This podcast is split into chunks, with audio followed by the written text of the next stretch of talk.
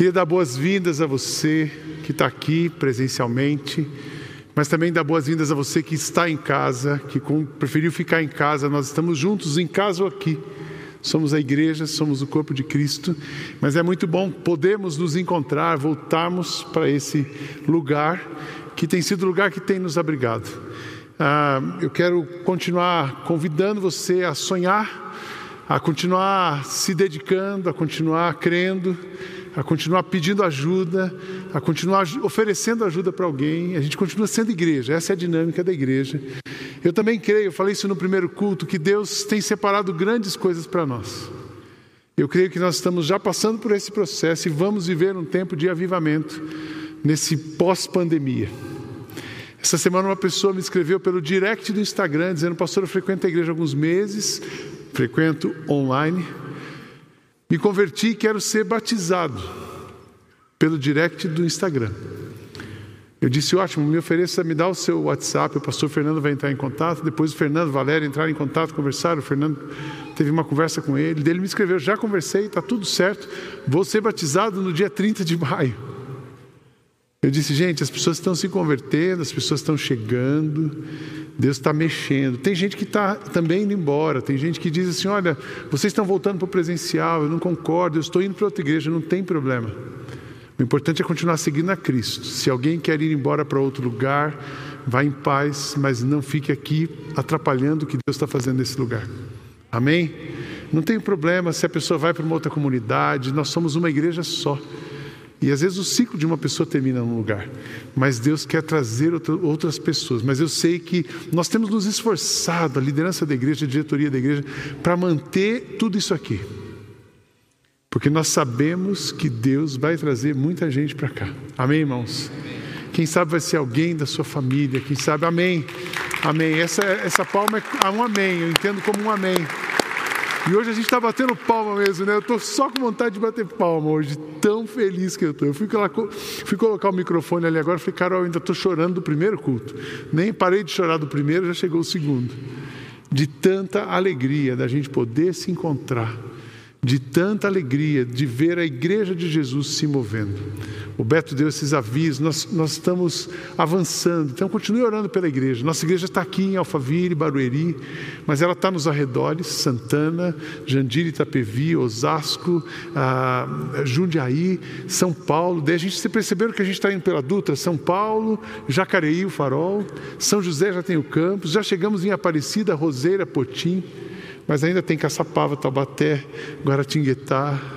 Tem muitos lugares. Onde você está? Nós estamos onde você está. Nós vamos falar nesse mês sobre um mês de maio, um tema muito importante que é o tema da família.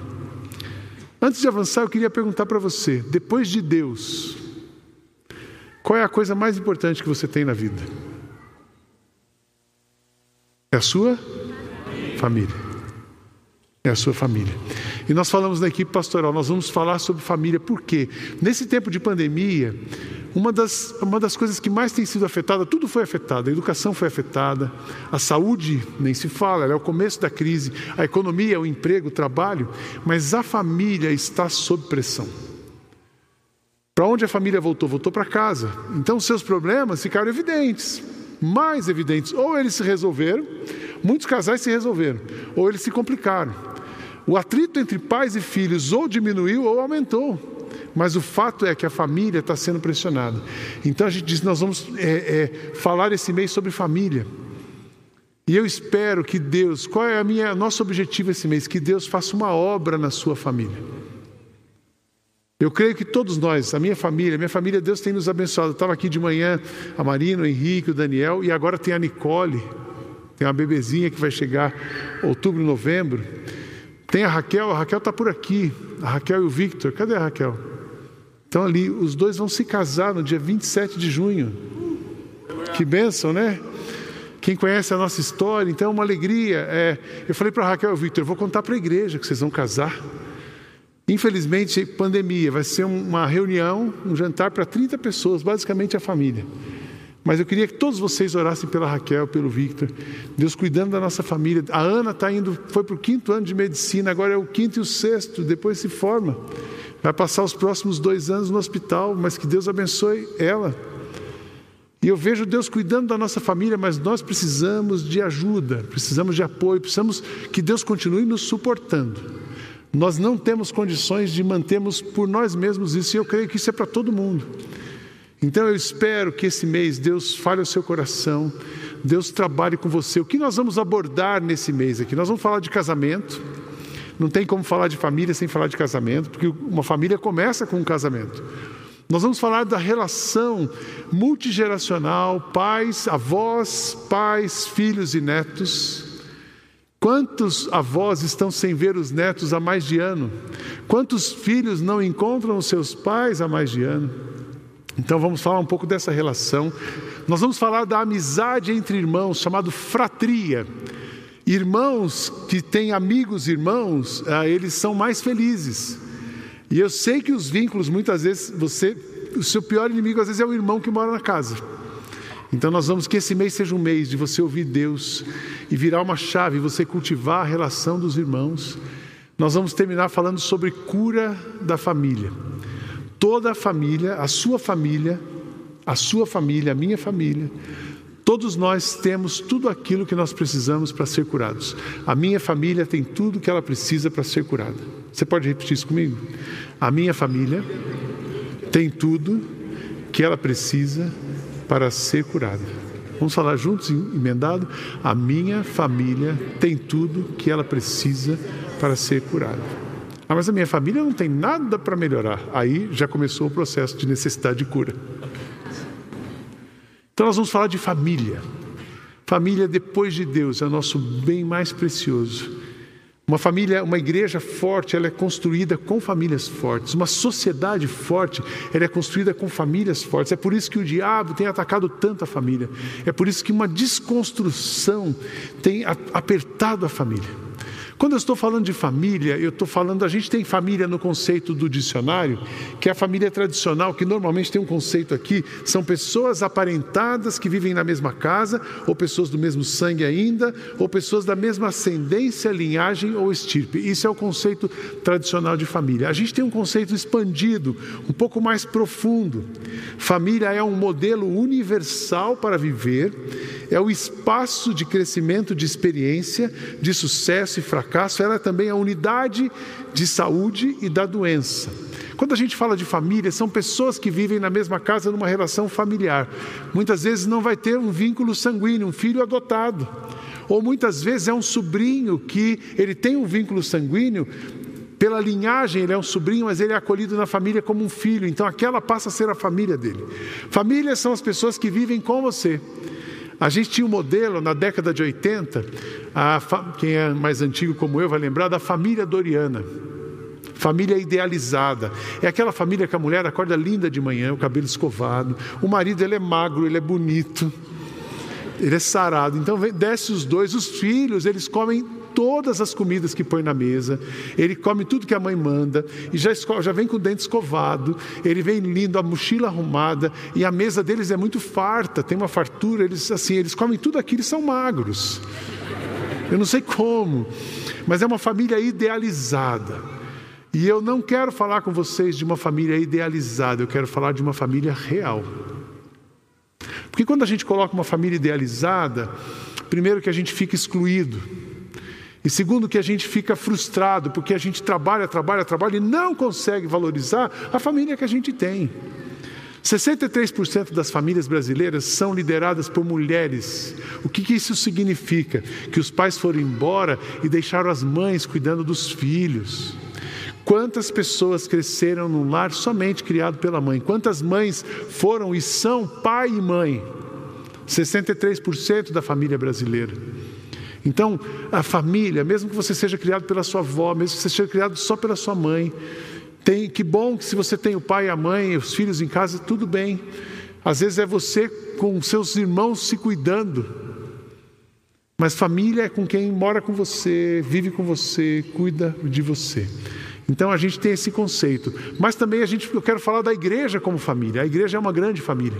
A igreja é um lugar onde você pode ser, deve, precisa ser acolhido, instruído. É um lugar que você traz a sua doença, mas é um lugar onde você é curado. Eu coloquei um texto aqui, é um ambiente para firmar e fortalecer as suas raízes, onde vocês serão cuidados, curados e encorajados a sonharem para que um dia possam voar.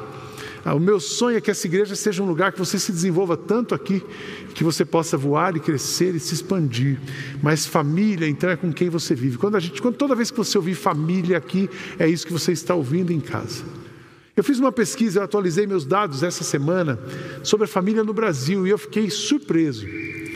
O Brasil tem 57 milhões de casas. Então são 57 milhões de famílias. Dessas 57 milhões, 80% são famílias da mesma linhagem, são pessoas na casa da mesma linhagem. Então a família tradicional, ela continua dominando ainda no, no, cenário brasileiro. Isso é uma boa notícia, que as pessoas estão preservando os seus vínculos. 16% das famílias, dessas 57 milhões de casas, são famílias reconstruídas, ou as chamadas família mosaico. Tem pai, pai, filho de os meus, os seus e os nossos. São 16% com 80% das famílias de origem. Muitas vezes nessas famílias de origem tem só irmãos morando na casa, ou só tem a mãe com os filhos. E aí tem uma variedade nessas famílias de, da mesma linhagem. Mas eu achei interessante. Um outro dado interessante é que o número de casais sem filhos aumentou. As pessoas estão preferindo não ter filhos, talvez pelo medo, talvez pela, pela questão financeira Talvez por uma simples opção de não ter mesmo, mas isso aumentou. No passado eram 2% e agora tem um número de 7% das casas, dos casais brasileiros estão optando por não ter filhos. Então existe uma configuração. O ponto é que no Brasil se valoriza a família. Então nós queremos, eu quero chamar a sua atenção, quero te desafiar nesse mês a orar pela sua família. Nós vamos continuar orando todos os dias, seis e meia da manhã, nós estamos fazendo uma live. A gente já tem orado pelas famílias, mas se você pudesse juntar a nós no Instagram da igreja, os pastores e eu, os pastores estamos ali toda semana, de segunda a sexta, das seis e meia às sete. Então, se você pudesse juntar uma campanha de oração pela sua família. Mas eu queria, então, entrando na mensagem de hoje, para que Deus criou a família? Para que Deus criou o Rica e Gris? Para que Deus criou a Valquíria, o Rogério e a Valquíriazinha? Para que Deus criou o Beto, a Fernanda e 318 meninas? Guarde quatro palavras. A primeira palavra é identidade.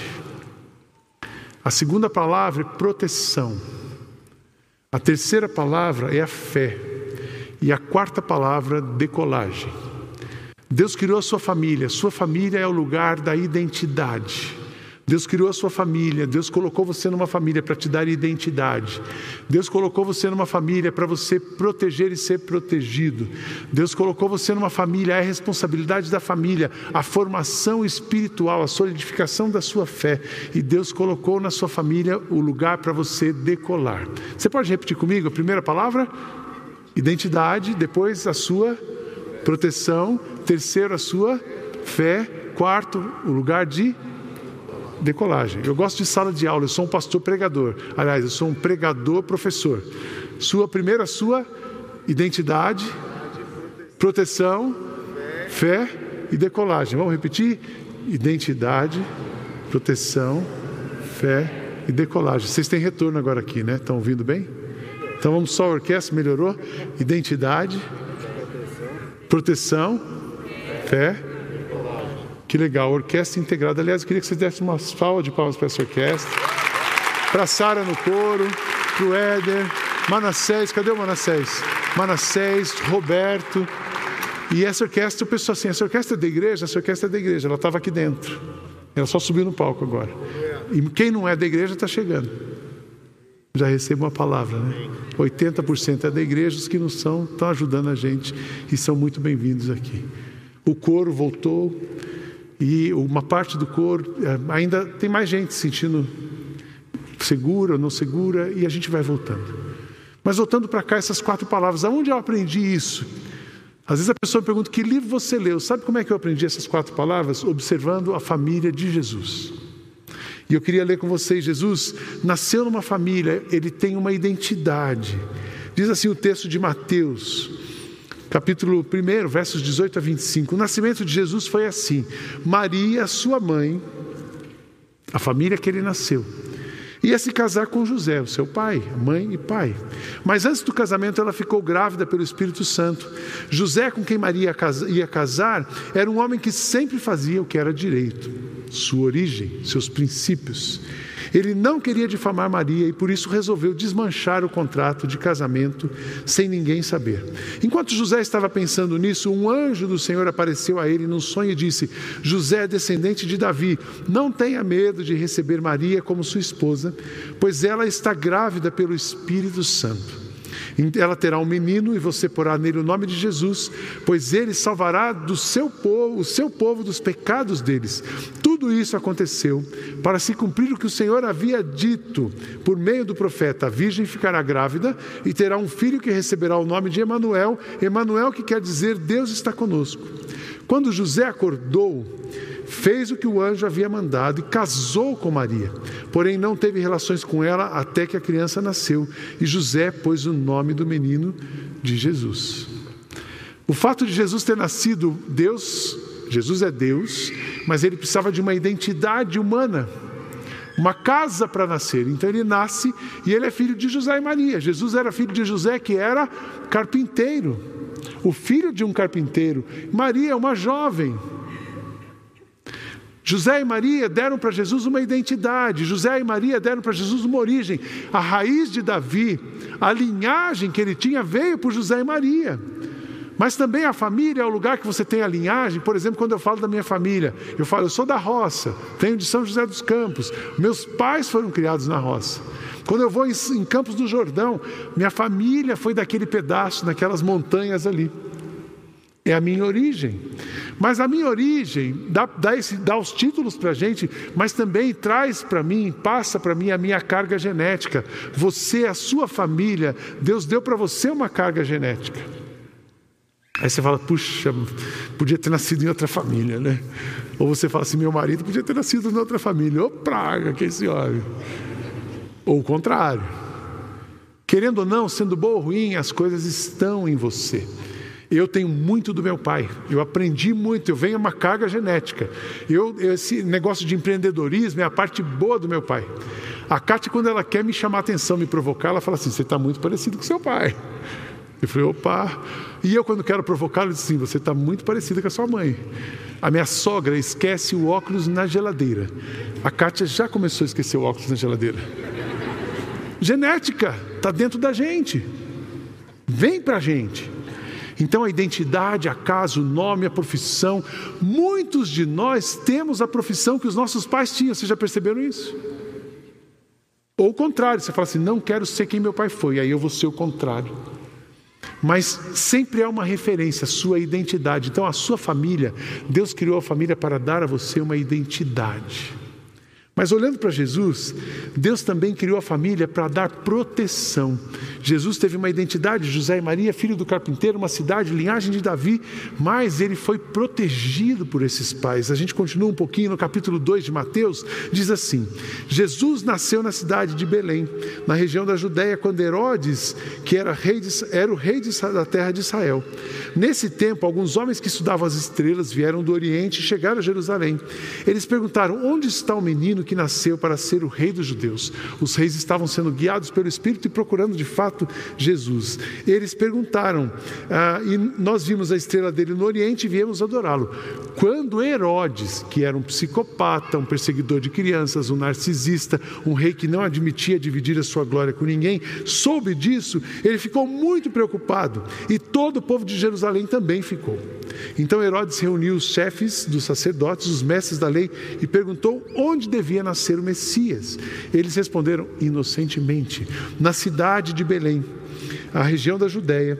Então Herodes chamou os visitantes do Oriente para uma reunião secreta e perguntou qual o tempo exato em que a estrela havia aparecido, e eles disseram: Deus os mandou para Belém com a seguinte ordem: vão procure ah, com o Oriente para ah, uma reunião secreta. Me perdi aqui. Que, ah, E eles responderam: na região de Belém, na cidade de Judéia. Então Herodes chamou os visitantes do Oriente para uma reunião secreta, o qual perguntou qual o tempo exato em que a estrela havia aparecido. E eles disseram: Deus os mandou a Belém com a seguinte ordem: vão e procurem informações certas sobre o menino. E quando os encontrarem, me avisem, pois eu também quero ir adorá-lo. Herodes estava enrolando ali, dando uma enrolada nos seis. E num sonho, Deus os avisou que não voltassem para falar com Herodes. Por isso voltaram para sua terra por outro caminho. Deus se manifesta, avisa os pais, os reis, os reis voltam por outro caminho. Depois os visitantes foram embora. Um anjo do Senhor apareceu num sonho a José e disse: Levante-se, pegue a criança e a sua mãe e fuja para o Egito. Fiquem lá até eu avisar, pois Herodes está procurando a criança para matá-la. Então José se levantou no meio da noite, pegou a criança e a sua mãe e fugiu para o Egito. Olha que interessante, os pais, a família onde Jesus nasceu, são as pessoas que vão protegê-lo de um rei que queria matá-lo. Então, essa fuga, essa mudança, essa imigração, foram os primeiros imigrantes, os primeiros ah, refugiados, tiveram que fugir para poder se proteger. A família é o lugar de proteção. A família é o lugar. É, é difícil ver uma mãe que não entra na frente para defender o filho.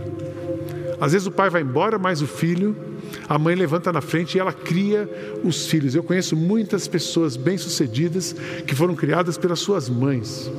Eu conheço muitas pessoas bem formadas, médicos, que foram criados, sustentados pela mãe numa máquina de costura. Mães trabalharam, cuidaram, pessoas, porque a família é o lugar da proteção. O Éder começou a tocar me avisando assim: acaba, mas eu ainda não vou acabar. Mas vou, pode tocar. Identidade, proteção, mas também a família é o lugar da formação espiritual. Eu acho interessante Jesus, vamos olhar para o livro de Lucas, o Evangelho de Lucas.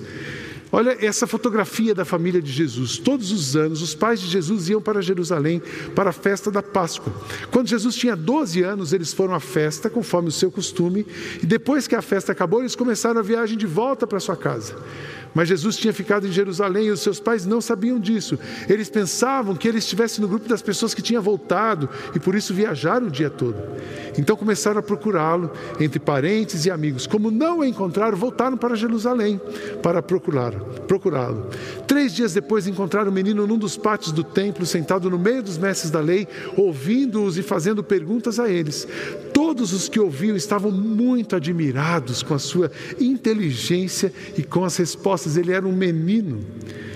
Quando os pais viram o menino, também ficaram admirados, e a sua mãe lhe disse: Meu filho, por que você fez isso conosco? O seu pai e eu estávamos muito aflitos procurando você. Jesus respondeu: Por que vocês estão me procurando? Não sabiam que eu devia estar na casa do meu pai? Mas eles não entenderam o que ele disse. Então Jesus voltou com seus pais, obediente, para Nazaré e continuava a ser obediente a eles. E a sua mãe guardava tudo isso no coração. Conforme crescia, Jesus ia crescendo também em sabedoria e tanto Deus como as pessoas gostavam cada vez mais deles. A formação espiritual de Jesus foi através dos seus pais que o levaram para uma casa, para, uma, para a religião, para o judaísmo, ensinaram para ele o caminho, aproximaram ele de Deus. E certamente os seus pais estavam atentos aos, aos movimentos eu quero dizer para você, pai, você tem uma responsabilidade, pai e mãe, você tem uma responsabilidade espiritual com seus filhos. Nós, avós, temos uma, uma, uma responsabilidade espiritual com os nossos netos. Você, marido, tem uma responsabilidade espiritual com a sua esposa. Você, esposa, tem uma responsabilidade espiritual pelo seu marido.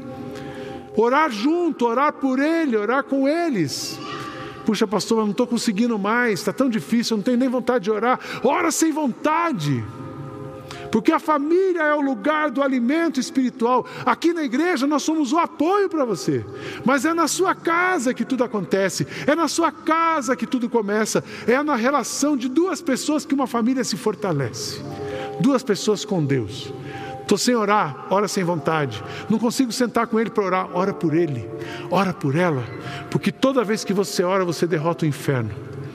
Toda vez que você ora pelo seu filho, você está afastando as trevas da vida dele. A intercessão tem um poder tremendo para mudar uma situação. Então a família é o lugar do, da formação espiritual. As minhas meninas têm até medo quando a Kátia fala para elas assim: vou fazer uma coisa. A Kátia assim: acho que você não devia. Mas eu vou fazer. A Kátia fala assim: então eu vou orar. Só assim, mãe diz isso: quando você ora não dá certo. E é isso mesmo. Certo ou errado, Raquel? Certo, né? Se a mãe ora, até viagem cancela, faz tudo, né?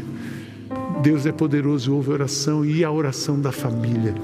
E por último, a família é o lugar de decolagem. Deus criou a família para preparar pessoas para a vida. Jesus é tão interessante que ele começa o ministério dele publicamente, ele sempre fez o ministério dele. Ele sempre foi reconhecido, ele nunca deixou de ser Deus, nem passou a ser Deus quando ele aparece publicamente. Mas o ministério público de Jesus começa aos 30 anos. Até os 30 anos ele estava onde? Com a família. Com a família, na igreja, ele estava ali. Dos 30 aos 33, Jesus fez todos os milagres que nós conhecemos. Jesus curou as pessoas, Jesus fez a revolução que chegou até nós. É dos 30 aos 33 que ele morre e ressurgiu, está vivo. Mas o ministério dele acontece em três anos, depois dos 30. A família é o lugar da decolagem. A família é o lugar onde você aprende, onde você precisa ser corrigido. Tem filho que não quer ser corrigido, ele só quer aprontar. Não, você precisa ser corrigido. Tem pai que não quer corrigir o filho. Ai, coitadinho do meu filho, você precisa corrigir o seu filho. Você precisa proteger o seu filho, mas dar para ele uma, uma noção da realidade da vida. Porque a sua casa é o lugar dele sofrer os fracassos e as vitórias. É o primeiro lugar do fracasso e é o primeiro lugar da vitória. Meu filho não pode ter fracasso. Ele vai, ser, ele vai aprender isso em algum lugar longe de você, mas é na sua casa que ele precisa aprender. Muitos filhos não querem ser corrigidos. É bom você ouvir as correções. O tolo reage, o sábio aprende. Se você quiser ser tolo, não ouça ninguém. Se você quiser ser sábio, ouça as pessoas que estão falando com você, e especialmente as pessoas que estão morando com, com você na mesma casa. Porque para morar com você na mesma casa, tem alguma coisa que Deus quer fazer com vocês. Porque senão Deus teria colocado vocês em casas diferentes, em famílias diferentes. A identidade, a proteção, Deus criou a família para dar você identidade Deus criou a família para dar você uma proteção. Deus criou a família para dar para você ah, toda a fé, a sua experiência, a sua formação espiritual. E Deus criou a família para que lá seja o lugar da sua decolagem. Eu trouxe um videozinho para você para lembrar desse processo que eu tenho visto o meu neto Daniel, como ele está sendo formado. Está sendo formado pelos seus pais. A gente avô, avô só bate palma, apoia, abraça, né? O pai educa, o avô deseduca. Meu papel não é educar o Daniel, o papel dos pais dele é educar o Daniel. E eu vi um vídeo, uma relação dos dois muito interessante, trouxe para vocês, presta atenção. Passeia a foto. O que volta? Vamos lá, fala de novo. Papai. Oi. O nani vê, papai tirar foto, o nani vê, Uhum. vídeo, papai fumar, Papai fuma? Não, papai filma. filma, Isso. fuma, Não fuma não. fuma, fuma, Mas, mas fumar faz mal, filho. Muito mal. Filmar, que você está falando, né? filma. Isso, muito bem. O papai tira foto, filma, Uhum, muito bem. E o Dani faz o quê? toca violino, Toca o violino, muito bem. papai. Papai tirar foto. Lindo. Mas é lindo, né? Eu sou suspeita. Mas o que eu achei interessante é que primeiro ele fala errado. E o que, que o pai fez? Corrigiu. Aí ele falou errado de novo. O que, que o pai fez? Corrigiu outra vez. E ele se esforçou para aprender. Ele fil- filma. Quando ele acertou, vocês viram a carinha dele de feliz? E aí ele fala, e aí depois que ele aprende, ele acerta, ele pega o violino e o Nani vai tocar violino. Para o papai poder filmar e tirar fotografia. E depois ele gosta de ver a fotografia que o pai tirou dele. E eu falei assim: é, a gente precisa ser assim. Nós precisamos aprender a ouvir as correções. Nós precisamos ser pessoas que sejam dispostas a corrigir as pessoas que moram conosco. Mas nós também precisamos estar dispostos a receber as correções das pessoas que moram conosco. Quando tem essa troca, é aí que o nosso caráter é formado, é aí que as nossas experiências são registradas, é aí que a gente amadurece para a vida, é aí que a gente se prepara de fato para decolar e construir uma outra família e continuar as coisas. Aí você diz assim: puxa, Sidney, essa mensagem chegou tarde na minha vida. Está tão bagunçado, eu não tive nada disso, eu não tive um pai que me corrigiu, a minha casa não foi. Eu tenho a identidade, mas ela é ruim, eu não tive proteção, eu não tenho vínculos, eu sou sozinho no mundo. Mas eu quero dizer para você uma coisa: que Deus criou você.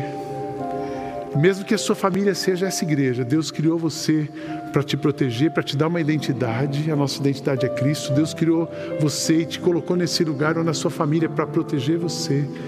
Deus criou você para dar a você uma jornada e uma profundidade espiritual e Deus quer que você decole na vida. Amém? Então, seja a sua família onde você está, seja a sua família essa grande família. Os planos de Deus para você, essa é outra coisa que eu quero lembrar de você. O plano de Deus para a sua família não mudou. Minha família está longe disso. O plano de Deus para a sua família não mudou. Tudo mudou no mundo. Mas o que Deus separou para fazer no mundo através de você continua. Tudo pode ser diferente e melhor do que aquilo que você tem ou viveu até hoje.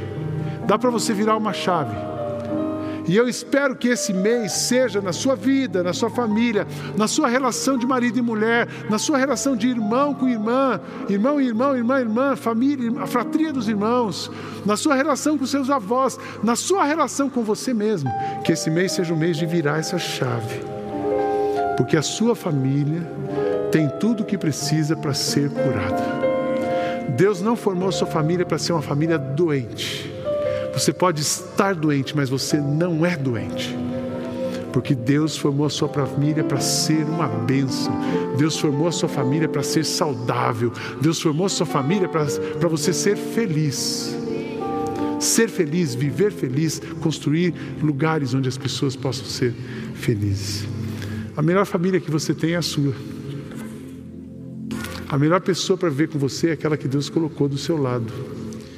O Israel Agostinho está completando hoje 40 anos de casamento, não é isso? Seu filho está tocando na orquestra, sua esposa ainda está por aqui? Ela foi embora preparar o almoço dos 40 anos. Sua nora está aqui, cadê a nora? Está cantando. Está lá. 40 anos de casamento, uma salva de palmas para esse irmão.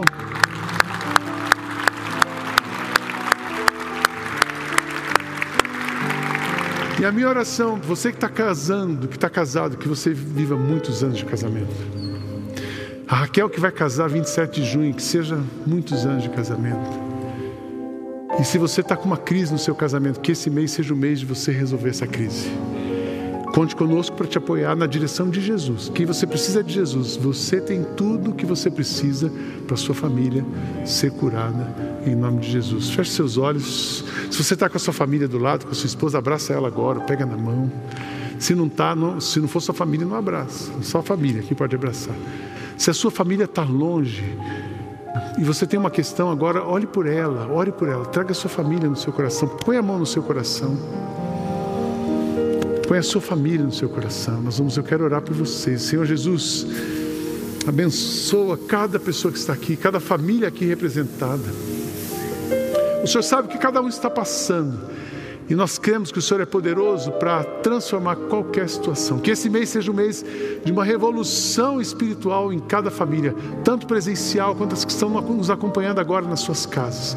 Visita, Deus, cada casa, visita cada ambiente onde esta mensagem, esta celebração está chegando. Que o Senhor possa tocar nas famílias e que a família seja curada, que as famílias sejam libertas que a paz de Jesus, que excede o entendimento, domine as relações familiares para a tua honra e para a tua glória. Que isso comece em mim, no meu coração, com a Kátia, com as nossas filhas, genros e netos. E se estenda por todas as famílias da terra. Assim nós cremos que é o teu plano. Abençoa-nos. É a nossa oração. Em nome de Jesus. Amém.